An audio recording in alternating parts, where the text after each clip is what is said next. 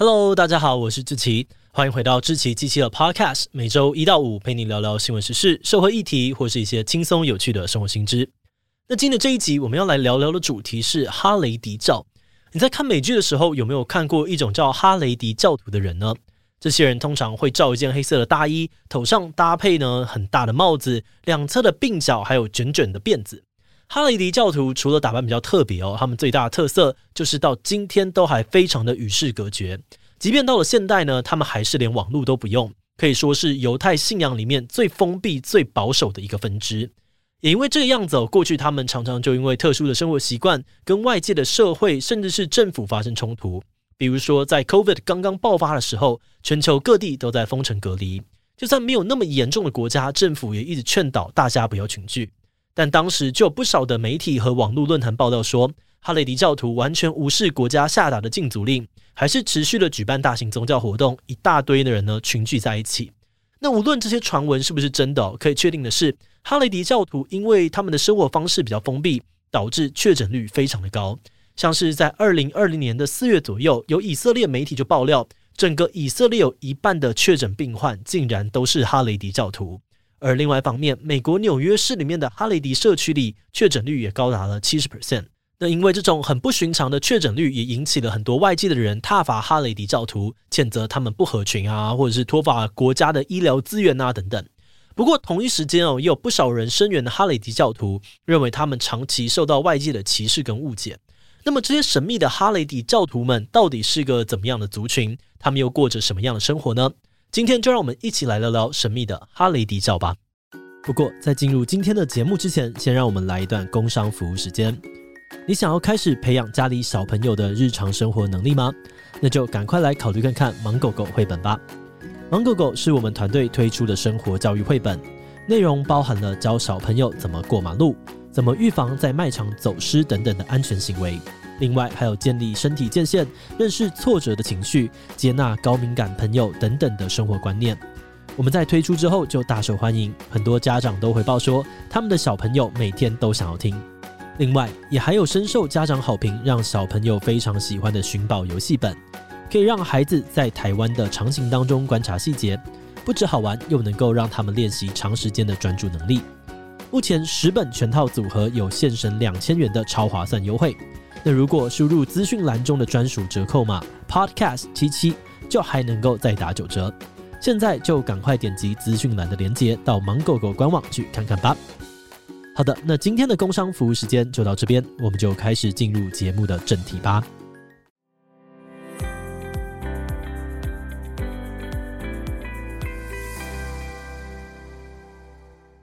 哈雷迪教比起你常听到的基督教啦、佛道教啊，真的算是比较小众的宗教。台湾人平常应该也跟这些人不太熟，因为目前哈雷迪教徒主要分布在以色列，大概占了十分之一的以色列人口。再来，在北美还有西欧地区也都有哈雷迪教徒居住，而其中又以美国纽约的哈雷迪社区规模最大。而哈雷迪教徒所信奉的哈雷迪教是一个犹太教的分支，又被称为是极端正统派犹太教。信仰哈雷迪教的教徒们认为呢，他们的信仰是直接来自于摩西的，对，就是那个旧约圣经出埃及记里面把红海分成两半的摩西。那在信仰的态度上面，哈雷迪教徒们坚持严格的奉行最纯粹、最原汁原味的犹太经典教义，排斥所有犹太教的世俗化和现代化运动，所以才会过着跟现代社会格格不入的生活。那因为这种信仰，所以他们常常在义务教育、服兵役等等议题上跟国家政府发生很多的冲突。而且因为信仰的关系哦，哈雷迪教徒是不避孕也不节育的，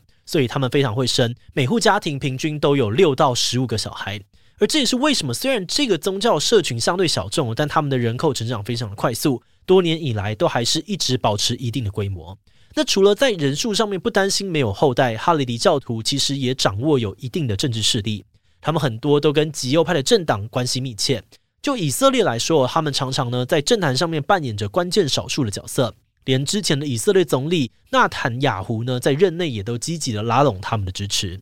那虽然哈雷迪算是犹太教的一个教派哦，但它的底下其实也还是有不同的分支跟派别。像是位于纽约布鲁克林的哈雷迪社区，就是以哈西迪教徒为大宗。而最近几年呢，有不少影视作品都是以布鲁克林的哈西迪社区为题材。由此可见，主流媒体对这些神秘的教徒也是充满好奇跟兴趣的。所以接下来我们就要来聊一聊这些哈雷迪教徒们平常都在过什么样的生活。其实他们的生活说起来也是蛮简单的，就是完全依照着犹太教的教义去生活。譬如说，哈雷迪教的男性之所以都留着看起来很醒目的长鬓角，是因为希伯来圣经里面有写到一段禁止修剪鬓角的经文。不过，也因为他们把犹太的经典教义看得比什么都还重要，所以哈雷迪教徒们并不愿意接受现代国家的义务教育。他们在社区里面会建立自己的学校，每个小孩在历经成年礼之后，就要去专门的神学院修习摩西五经，自己的小孩自己教。而在社会分工的部分，传统的哈雷迪女性几乎要扛下所有的生活劳务，不只要负责赚钱养家，还要负责教育小孩。而男性呢，则是被鼓励说要把研读教义当做终身的职志，他们不需要从事任何的工作，但一天至少要花十四个小时钻研犹太教的经典妥拉。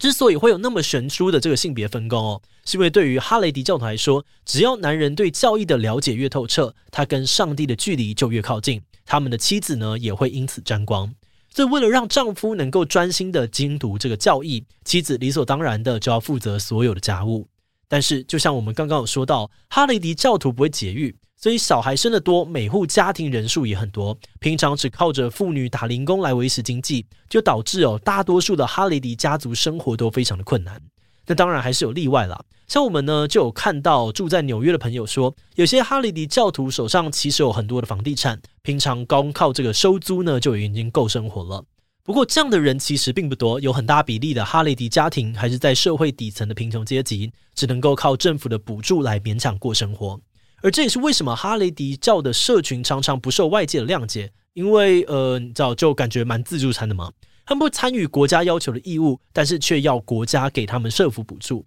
很多的民众就觉得说啊，为什么只因为信仰不同，他们就可以这么任性？那我们这些乖乖听话的人都是傻子吗？不过其实不只是一般民众不爽哈雷迪教徒哦，哈雷迪教徒呢自己也对外面的社会蛮不爽的。他们常常指控主流社会，认为外界长期以来一直在妖魔化他们。还想要去改变哈雷迪人引以为傲的文化传统，所以这些教徒也发展出了自己一套对抗国家机器的反制手段。嗯，那这个反制手段其实也没有特别高明啦，就是把自己封闭起来，会用各种方法去隔离内部的教徒。譬如说，为了防止世俗社会的文化入侵哦，哈雷迪禁止教徒使用智慧型手机、电脑与网络等等的现代科技。所以他们的年轻人不会看 YouTube、滑 IG、上抖音，没有什么交友软体，也不能够上 Netflix 追剧、看电影。诶，那没有网络可以用的哈雷迪教徒，如果在生活上面遇到什么问题，或是对某件事情有疑惑的时候，要去哪里 Google 嘞？在这种时候，他们通常呢就会去寻找拉比的协助。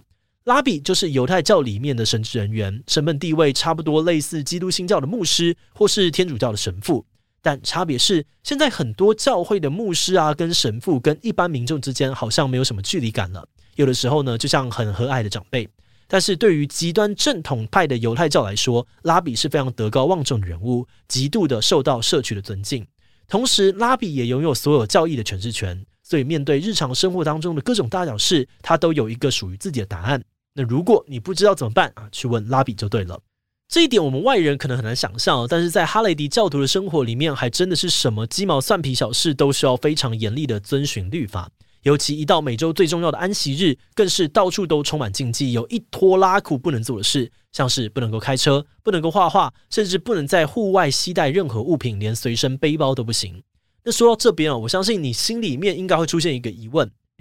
这么痛苦的生活，是我们的话，应该一个礼拜都撑不过去吧？那为什么这些哈雷迪教徒们会愿意遵守这么多看起来根本不合理的规定？难道都没有人抗议想要脱离这种生活吗？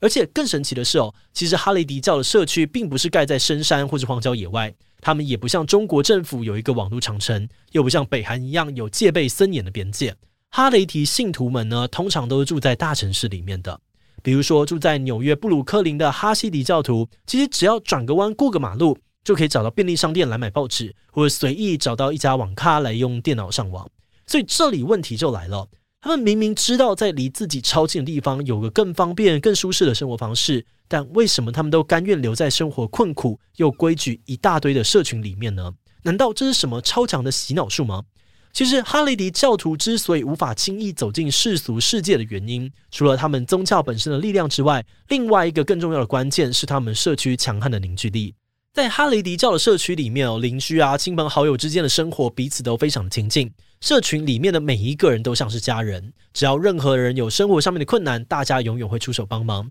真的有点像我们传统上面的大家族的概念。但那么紧密的人际关系，常常就会伴随着同样巨大的情绪勒索，还有道德绑架。只要有人做出一点点被社会视为是逾矩或者是不正常的行为，马上就会引来全社区的批评，所以根本没什么人敢标新立异。这就有点像我们以前的社会，大家的生活圈跟交友圈都很小，家族的关系很紧密，跟邻居的往来也很密切。今天不管你做了什么事情，见了什么人，都可能会被人家讲话。这种街坊邻里之间的八卦都会给你带来很大的压力。那当然有不少哈雷迪教徒在这种长期的精神压迫下，会选择离开，鼓起勇气越过那条无形的边界。但他们在脱离之后，接下来就得面对奔向自由的代价。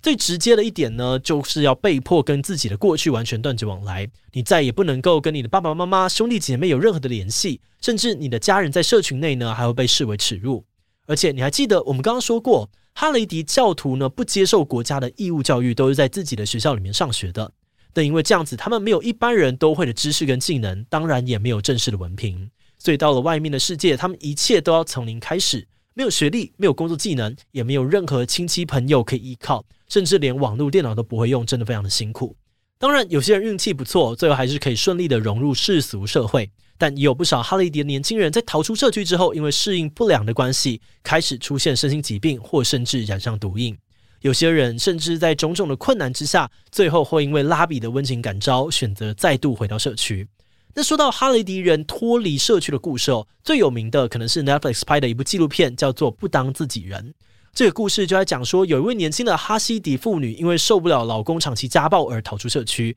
但他们的拉比却动用了全社区的资源，请了大牌的律师跟他打官司。最后，这位妇女不只是失去了孩子的监护权，甚至被威胁不准再跟他的孩子见任何一面。从这个纪录片里面，你可以看到哈雷迪社区里面最重要的领袖拉比，虽然会被教徒视为是一个智者的角色，但因为拉比的权力实在太大，所以也常常会成为强化社区体制压迫的推手。有些滥用职权的拉比呢，甚至会对社区内的信徒犯下虐待、性侵的罪行。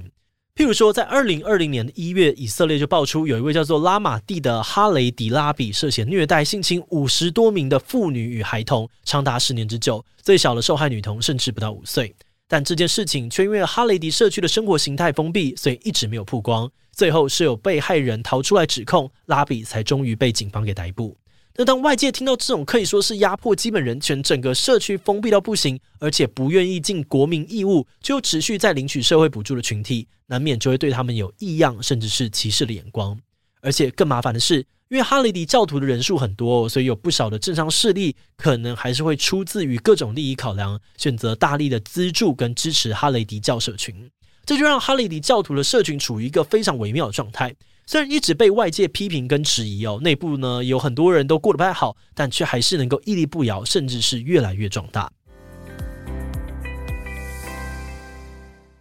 那节目的最后，也想来聊聊我们制作这一集的想法。我们之前之所以会留意到哈雷迪教徒的资讯哦，其实是因为疫情期间他们被媒体跟舆论大肆报道是防疫破口，我们才开始留意到这个特别的群体。当时其实也有不少的哈雷迪教徒觉得是外界误会他们了。他们表示，绝大多数人其实都有高度的配合当地政府的防疫措施，只有少数人违反防疫规定。而且，因为他们不习惯接受外界的讯息，人际关系又非常紧密，有些人也是在无意之间才会变成防疫漏洞，不是故意要这么做的。他们反而觉得很委屈哦，觉得是媒体过度渲染，结合外界对于哈雷迪教派的刻板印象，才会让他们被外界放大检视。不过，就算现在疫情过去差不多了，哈雷迪教徒跟外界的冲突还是不会就这样结束。老实说，我们在看到他们的生活形态的时候，也觉得有很多挣扎跟矛盾的地方。毕竟，对于很多的哈雷迪教徒来说，他们只是过着自己简单的生活，跟外界社会井水不犯河水。而且，他们其实比谁都更在乎，也更关心自己社区内的家人跟邻居朋友们。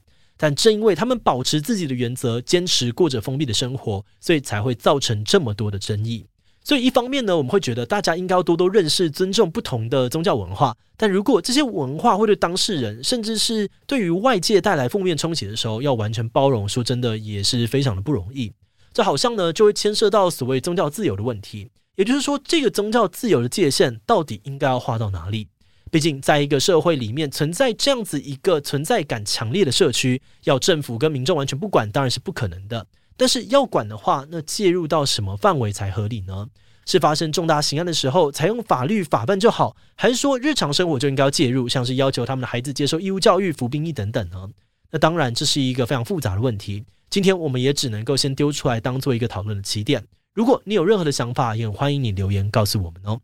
好的，那么今天我们关于哈雷迪教介绍就先到这边。如果你喜欢我们内容，可以按下追踪的订阅。另外，我们在 EP 七十四也讨论过一个很特别的社群，那就是主张不穿衣服过生活的天体主义者。他们为什么会想要脱光光过生活？这样做不会有法律上面的问题吗？如果你对这个议题感兴趣，很欢迎你去听 EP 七十四哦。如果是对于这集哈雷迪教对我们的 Podcast 节目，或是我个人有任何的疑问跟回馈，也都非常的欢迎你在 Apple Podcast 上面留下五星留言。那今天的节目就这样告一段落，我们就下集再见喽，拜拜。